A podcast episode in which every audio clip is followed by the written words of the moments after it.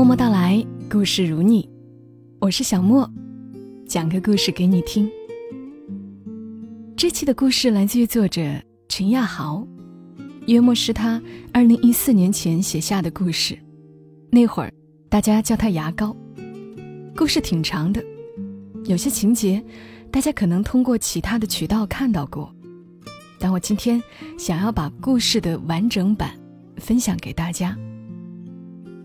这个故事的名字叫《不过是流着眼泪吃着肉》，作者陈亚豪。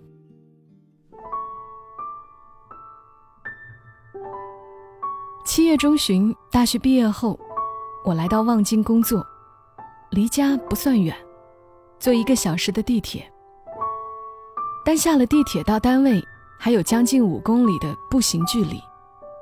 好在望京这一片有非常发达的三蹦子市场。北京俗称蹦子，就是那种烧油的三轮车，经常在路上和汽车飙，毫不示弱，还总是一蹦一蹦的。坐在里面，总有种随时翻车的刺激感。从地铁口到公司，十块钱，价钱合理，又能享受到飞起来的感觉。坐三蹦子，就这样成为了我每天生活必不可少的一件事。三蹦子由于车身不稳，油门难以控制，又没有避震系统，所以翻车的几率较高，有很大的安全隐患。City Guard 们，也就是城管，每周都会做一次三蹦子大扫荡，连车带人一块儿押走，再加重罚款。基本上，望京这一带干三蹦子生意的，都是外地来的底层打工人员，没钱、没文化、没人脉、没技能，但凡有一点路子，都不会干这门差事儿。白天在地铁口趴活儿，一边拉客一边调动全身器官，提防城管；晚上住在四百元一月的地下室里。他们和三蹦子一样。每天拼尽全力，不停的飞奔，但随时要做好翻车倒地，就此告别这片土地的准备。这些都是一位优秀三蹦子驾驶员讲给我的。他让我叫他小六。来北京打工第三年，今年二十二岁，和我一样大，但坚持叫我大哥。他说坐他车的都是大哥。不是因为我有大哥范儿，请我不要再拒绝。我们的相识源于我常坐他的蹦子，后来慢慢熟悉，从老顾客成为了蹦友。每天清晨我走出地铁的时候，他都会在路边叼根红梅等着我。这个时间点如果出现别的顾客，他都会道歉谢绝，死心塌地的等我。小六。是我所体验过的最优秀的三蹦子驾驶员，他常用的招牌驾驶姿势是翘着二郎腿，就这样酷炫的姿势，却能够把车骑得极稳，实在天赋异禀。不过他有一点不太好，总喜欢在路上和我聊天。我倒不是担心他会因此分心，而是他娘的，他总是喜欢回过头来和我聊天，用后脑勺目视前方。小六每天都会乐着给我讲点生活趣事。昨天哪个竞争对手翻车了，也不称称自己几斤几两，以为三蹦子是谁都能开的吗？前天哪个哥们儿一不留神撞到了城管，当场就义愤填膺地抄起随时备好的钳子，卸下了一个轱辘，死活咬定这不是三个轮子的。还有他千里之外的家里事。他三代单传，去年媳妇儿给他生了个儿子，一家人高兴的不得了。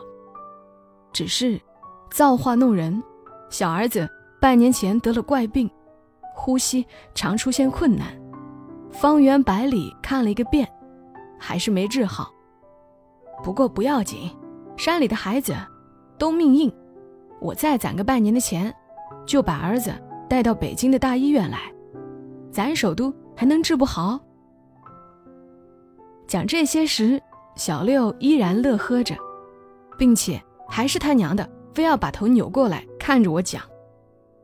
我喜欢小六，因为他总是两眼眯成一条线，乐呵呵的。每天早上看到他，我都觉得阳光暖的可以融化掉北京的雾霾。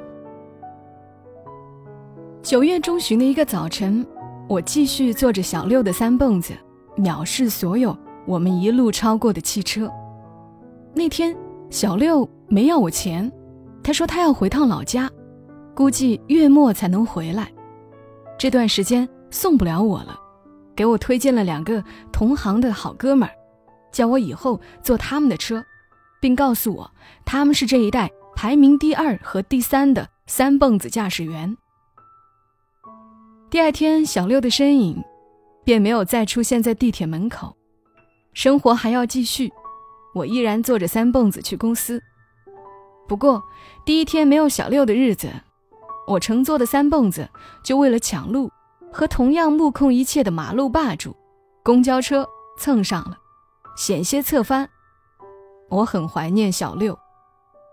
终有一天你会明白，如果你遇见了一个优秀的三蹦子驾驶员之后，其他蹦子都会变成将就。一个星期后，小六提前回来了，在地铁门口看到他时，我蹦蹦跳跳的。就过去上了他的车。他依然眼睛眯成一条细线，乐呵呵的，只是眼角的皱纹比走的那天深了一些。我开心的不得了，过去乘蹦奔腾、侧蹦驰骋的日子又回来了，我又可以在小六的蹦子上比试一切豪车了。小六的技术丝毫没有退步，驾起车来反而更加迅猛。像一头压抑许久的野兽，向这个世界怒吼着冲向我的公司。那天到公司的时间较以往早了几分钟，下车时我想起还一直没问他之前突然回老家的原因。六子，那会儿怎么突然说走就走了？家里没出啥事儿吧？没事儿，大哥，儿子病情严重了，媳妇和我娘着急，让我回去看看。那现在好些了吧？看你没到月末就回来了。死了，喘不上气儿，眼看着死的，小脸都憋紫了。我一时怔住，嗓子里像卡进了玻璃碎片，再说不出任何话语，连唾液都忘了该如何吞咽。死就死了吧，这娃命苦，生下来就受这活罪。我没出息，实在没法治好他，早点投胎去个好人家，千万别再给我当儿子。没有悲愤，没有凄凉，甚至连情绪的变化都没有。小六就这样平静地讲述着一个好像与他毫无关系的孩童的死去。可他眼角下那在一周里好像被锥子凿刻了的皱纹。没能藏住他内心的悲痛。秋日清晨的暖阳照射到小六的脸上，他的眼睛又重新眯了起来，嘴角再次咧出弧度。大哥，你快去上班吧，我回去趴活了，明儿见。就像春的生机盎然，夏的浪漫浮华，冬的安宁沉静。秋天就像一位历经人间百态、安熟命途多舛的中年男子，已经走过了盎然，穿过了浪漫，为了那最终的安宁，只得坚强到沧桑满面。或许每个人都逃不过这命里的秋天吧。九月末，一位过去要好的舞友阿飞来找我和其他两个哥们儿吃饭，每个人都西装革履，人模人样的。再也不是曾经那个放荡不羁、一边走路一边塞着耳机做 pop 的街舞少年。饭桌上，我们聊起了过去舞蹈带给彼此的快乐，聊起拿过的奖项、创下的辉煌，还有台下姑娘们的尖叫。只是谁都逃脱不了岁月这把刻刀，青春里的光鲜和华美，都会被他悉数刻进眼角的鱼尾纹里，埋藏在当年勇的话题里。阿飞说，刚毕业那会儿，身边跳舞的朋友还都在坚持，每周都会找个舞室聚一下。现在都找不到人了，就剩他自个儿每晚洗完澡，在浴室的镜子前翩翩起舞了。阿飞是东北人，我对阿飞的了解其实只限于舞蹈。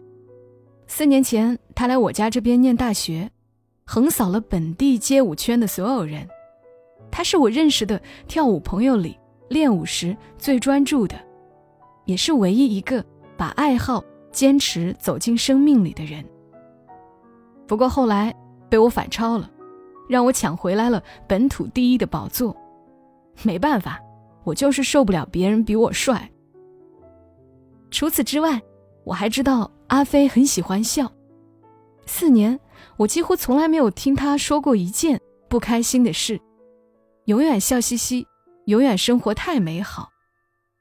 有一次，他丢了钱包，钱包里除了各种卡之外，还有刚取的两千人民币，但他的第一反应是立马找出一根笔和一张纸，埋头写了半小时，然后咧着嘴对我们说。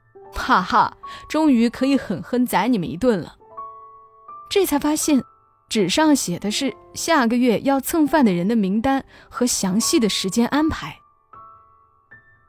饭间，阿飞出去接了个电话，回来后眼圈就红了，要了一瓶白酒和六瓶啤酒。他从来不喝酒，他总说这玩意儿就是毒药，每喝一口就得少活两天。另一个哥们儿前阵子刚因为中美异地和四年的恋人分手，一直嚷嚷着要喝两杯。看到阿飞现在舍命陪君子，大家的酒兴都被点燃了。借着酒劲儿，你一言我一语的开始诉说起各自最近生活的不如意。但觥筹交错间，没有任何安慰的话语，只有嘻嘻哈哈，互相指着鼻子嘲讽着对方的苦难。很多事情还真的是笑笑就过去了。阿飞一直没有说话，还是笑，只是笑。他用迷离的眼神看着我。你知道为什么我对舞蹈这么坚持吗？旁边的大宇说：“豪哥，我跟你说，阿飞可是有故事的人，你们以前没深聊过，绝对够你写篇文章的。”我知道他有故事，一直都知道。这些年，我认识或遇见过不少像阿飞一样的人，每天都没心没肺的，恨不得把嘴角咧到耳根，简直觉得他们是在郭德纲的相声里长大的孩子。可越是这样的人，越是总隐约觉得他们的心里并没有那么多明亮。就像那句听起来很矫情的话。笑得最开心的人，往往也是哭得最伤心的人。这话，其实还挺对的。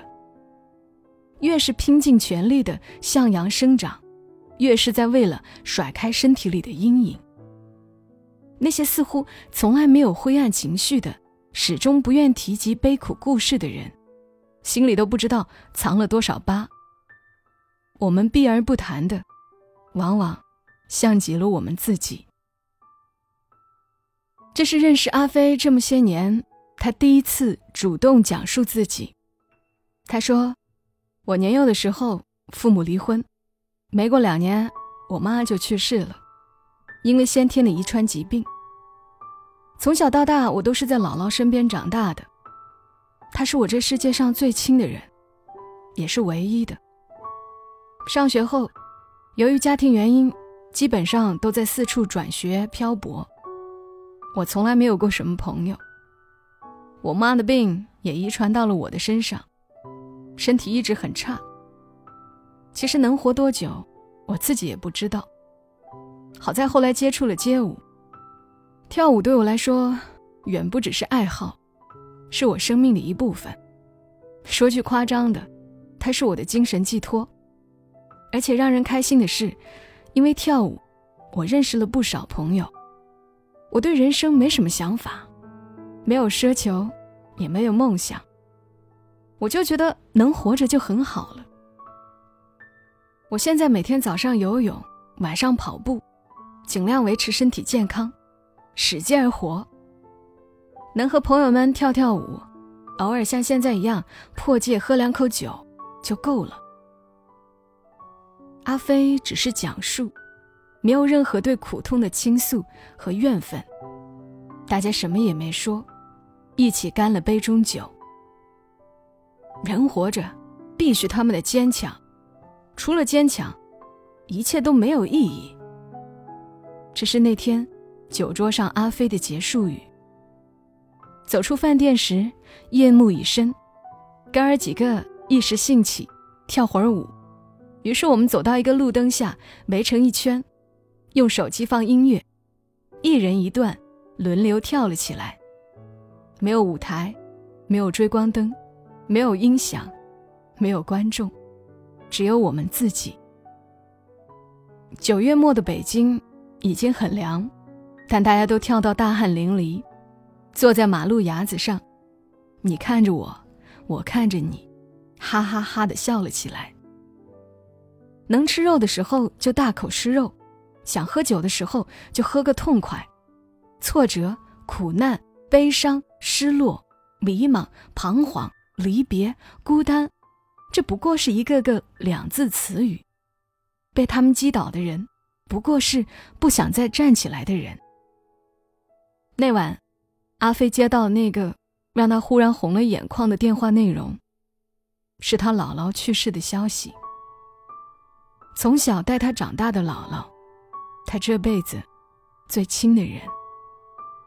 我们告别时，他告诉大家的：每一个不曾起舞的日子，都是对过往生命的辜负。我想起了狂人尼采的这句话。十月中旬的清晨，我继续坐着六子的三蹦子来到公司。下车离开时，六子叫住我。大哥，晚上有空吗？想请你吃个饭。有啊，我五点下班，楼下等我。对了，给咱这座驾洗个澡，晚上咱们去上档次点的饭店，就开着它去。小六笑着眯起眼睛，爽快的笑道：“好嘞。”我也眯起了眼睛。下班后，小六如约而至。还真给三蹦子洗了个澡。那铁皮锃亮锃亮的，我当时想着，如果下一部变形金刚里能出现一辆三蹦子，那绝对亮瞎中国观众。我上车给他指着路，小六继续翘着二郎腿，老样子，一边向前开，一边回过头和我聊着天。在一家朝鲜烤串城前，我们停下了。小六下了车，和我一起上楼。这是从七月相识至今，我第一次看到离开三蹦子的小六。我终于明白，为什么他一直翘着二郎腿，炫酷的开车。他的左腿是瘸的。我把店里所有的招牌烤串点了一遍，满满一桌子的肉，然后要了一箱啤酒。先说好了，今儿这顿饭我结账。我对小六说：“不行不行，凭啥呀？都说了我请你。行，那就看谁最后能清醒着出门。这会儿说的再潇洒，一会儿喝的连爹妈都不知道叫啥了，也是抽自个儿嘴巴。哈哈，大哥，你可别逞能啊！我每天早上起了都喝两盅才出去扒活的，你能看出我酒驾吗？”小六冲我扬了扬下巴。一脸的傲娇，我操你爹！我要了两个大碗，一碗差不多是半瓶啤酒，我俩谁也不服谁，比着大口吃肉，比着举起碗就一饮而尽。我记得半箱下肚的时候，旁边桌是两个韩国人，估计是被我们大碗喝酒的架势所震慑，倒了一杯啤的过来敬酒，用蹩脚的汉语说。中国人厉害，小六直接抄起一瓶，用牙咬开。我们是你们的爹。低头思索了两秒钟，他又说：“思密达。”然后咕嘟咕嘟就干了。还没等我来得及去解释两句，那两个韩国人就结账穿衣服走了。得，令人很无奈。基本上，这就是当晚喝酒的前两个小时中，小六所说的唯一的话。我确实喝不过小六，七瓶下肚之后，酒都卡得嗓子眼儿了，再喝一口，我就有可能像喷泉一样吐小六一脸。他也多了，看刚才的豪侠之气，我真怕万一吐到他身上，他会抄起酒瓶子揍我。他继续大口吃肉，大碗喝酒。我抽着烟，养精蓄锐，等着结账。在我彻底甘拜下风的一小时后，小六继续神勇着。我拿起根烟，点燃后送到他嘴里时，他突然就像狼嚎一样开始哇哇大哭。我被吓了一个机灵，赶忙拿纸巾递给他。小六挥挥手，继续狠狠吃肉。就那么泪流满面的大口吃着肉。大哥，我以后送不了你了。家里媳妇儿跟别人跑了，我怪不了他，我没出息，出来打工三年多也没能混个人样儿儿子的死对他打击太大了。我知道他恨我，恨我没能治好儿子。我俩。从小在山里长大，青梅竹马，她可是我们村里的村花，好看着呢。跟了我，真是委屈。你说我有啥值得他跟的？听说他现在跟的那个人是我们那片儿最有钱的人家，好事儿呀。我娘年纪大了，一下给气病，我得回去陪她，让她好起来。我再没出息，我也得让我娘好起来，你说是不是？是。我干了一碗。小六笑了，大哥，原来你还能喝啊？能不能实在点儿？小六的眼泪一直在淌，这是我第一次在眼前看着一个人边哭边笑，还他妈一边大口的吃肉。后来，小六再也没有提这些事，他开始跟我唠嗑扯淡。他讲了很多他们三蹦子兄弟的故事，讲他们为了能给家里多汇钱，三个人挤在十平米的地下室里；讲他们离家多年，半年集体攒钱装大款，去燕郊找小姐的经历；讲他们为了生活做的那些偶尔有失道德的疯狂事。讲他们每晚睡觉前都会一起唱首家乡的歌。生活真的有那么多光鲜和亮丽吗？生活真的可以一如海面升起的太阳，让人向往和着迷吗？生活真的有那么多苦尽甘来的实现和获得吗？与其说人生是为了实现和获得，不如坦诚地说，人生不过是不断的失去和承受。生活就是这样，不如诗。那晚，我背着小六离开饭店，我走得战战兢兢，努力平稳脚步。我突然想到，他不过和我一个年纪，大学刚毕业的年龄，还是个大男孩呀。对，小六是个英雄，生活里的真英雄。愿他永远把酒当歌，以笑代哭。愿他永远这般倔强，藐视人生一切的不如意。小六走后，我在公司附近租了房子，再也不做三蹦子了，以此纪念我的小六。爷爷的妈妈，我的太奶奶，今年九十九岁。前年我回老家看望她时，她老远就兴奋地喊我：“是豪豪吗？”好好回来看我啦！我跑过去，像对待一个小姑娘一样，把她搂进怀里。一个大半身埋进土里的人，一颗全身刻满皱纹，像一棵枯朽老树的人，却依然耳聪目明，头脑清晰。饿了的时候，能用一口假牙啃半只烧鸡。太奶奶才是我的女神。爷爷和我说，太奶奶是个了不起的人。她和在那个裹脚年代长大的人并无二致。了不起的是，她一直活到了今天。她经历了那个时代每个人都要经历过的饥荒、混乱，经历了这个世上每一个人都要经历的苦难、不如意、病痛、离别，和生活与岁月带给每个人的摧枯拉朽的孤单寂寥。他至今依然站立在这片土地上。他没有成功和荣耀，没有策马红尘的青春，没有为了人生理想的一路奋战。但他从来没有被生活打败过。他没能从岁月那里获得些什么，可岁月也未能从他身上剥夺、摧毁掉什么。他是一个真实的、平凡的。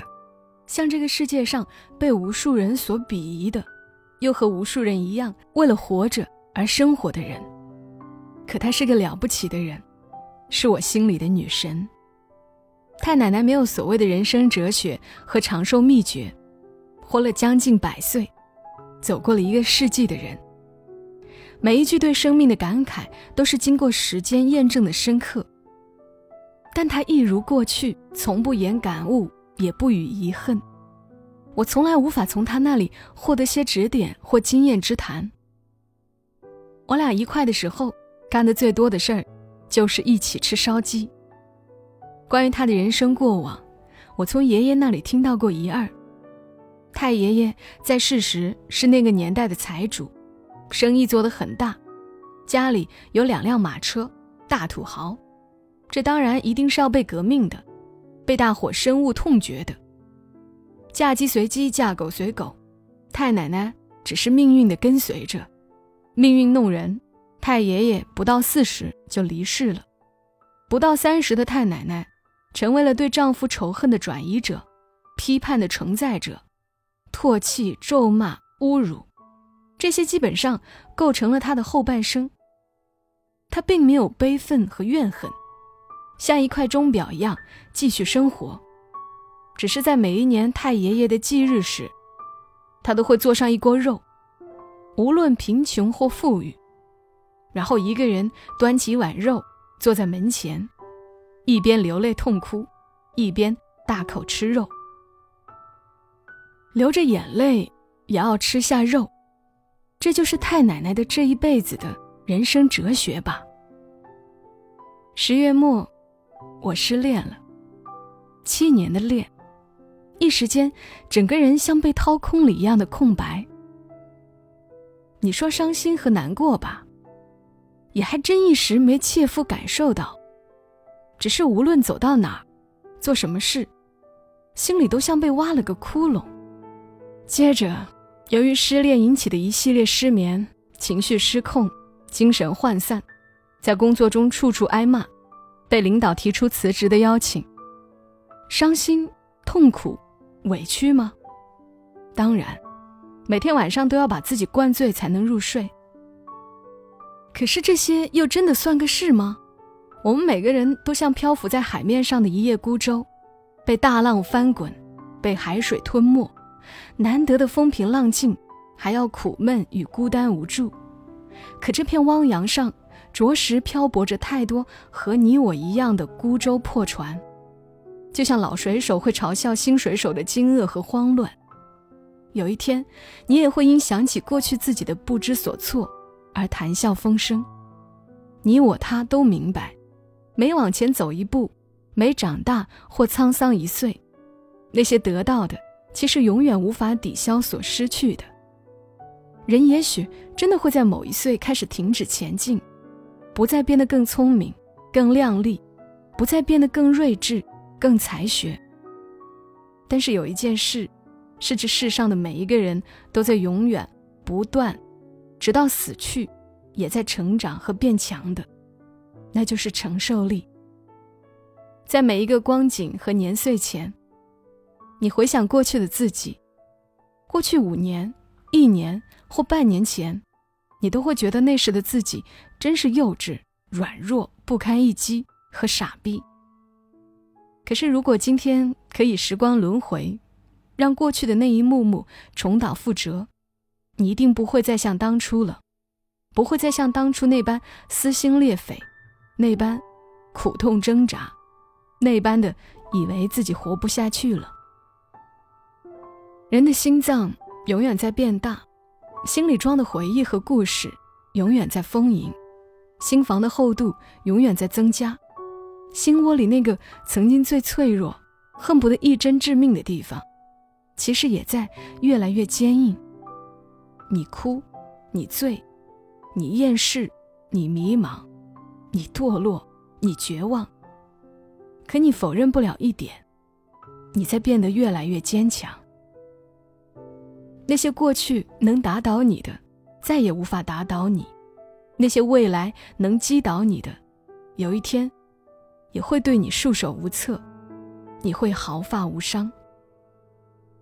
有时就觉得吧，哪有那么多的辉煌和荣耀？快乐对于人来说总是短暂的，悲痛才是永久的，才是让人铭记的。永远在受挫，在告别，在彷徨，在孤单。你说人活着，是为了实现和获得吗？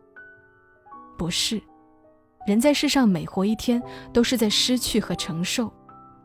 你说人是靠理想和憧憬活着的吗？不是，人是靠坚强活着。明明懂得很多大道理，可当自己深陷其中时，又迷茫脆弱的像个孩童。生活周遭的一切就是如此，发生在别人身上时，你总会感到太过残酷和无情；可当它落到你头上时，无论如何，你也会走下去。就像吃到美味的食物，总找不出恰当的语言来描述。在真实的生活面前，再多语言也是苍白和无力的。你、我、他，无论此刻在经历着什么，无论过去遭遇过什么，承受一切，然后活到最后，那就足够闪耀，那就是荡气回肠的真英雄。伟大的人。都有着相同的伟大，可平凡的人一定都有着不同的伟大。生活啊，不过如此，流着眼泪也要吃下肉。